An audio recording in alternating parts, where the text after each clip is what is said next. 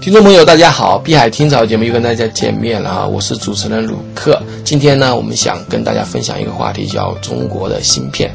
还同样跟我们参加我们节目的呢，还有一位币圈的朋友小苏。啊，鲁克你好，各位听众朋友大家好。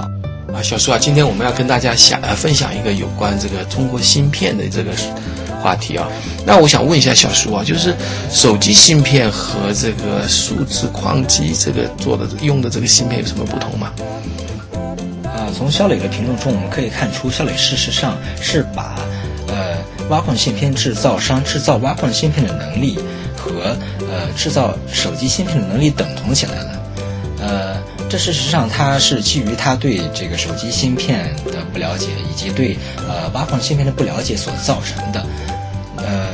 我们知道手机中包含着很多芯片，那手机中有包含 CPU 跟基带芯片在内的，呃，共计接近二十种芯片，而挖矿芯片只是一种呃特定的做特定用途的一种，呃比较简单的芯片。虽然它的能效很高，但是它跟手机中诸多的复杂的芯片现根本就不能相提并论。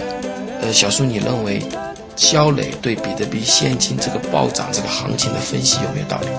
嗯，看起来好像他的这个行情分析有一定的道理，有一定的这个还是用 CCTV 的新闻来作为支持的。事实上，呃，他对这个比特币现金行情的分析和对中国股市的分析是呃同样的手法。哎，中国股市我们都很多都是基于呃内幕消息啊，一些政策利好，因此造成某只股票即暴涨。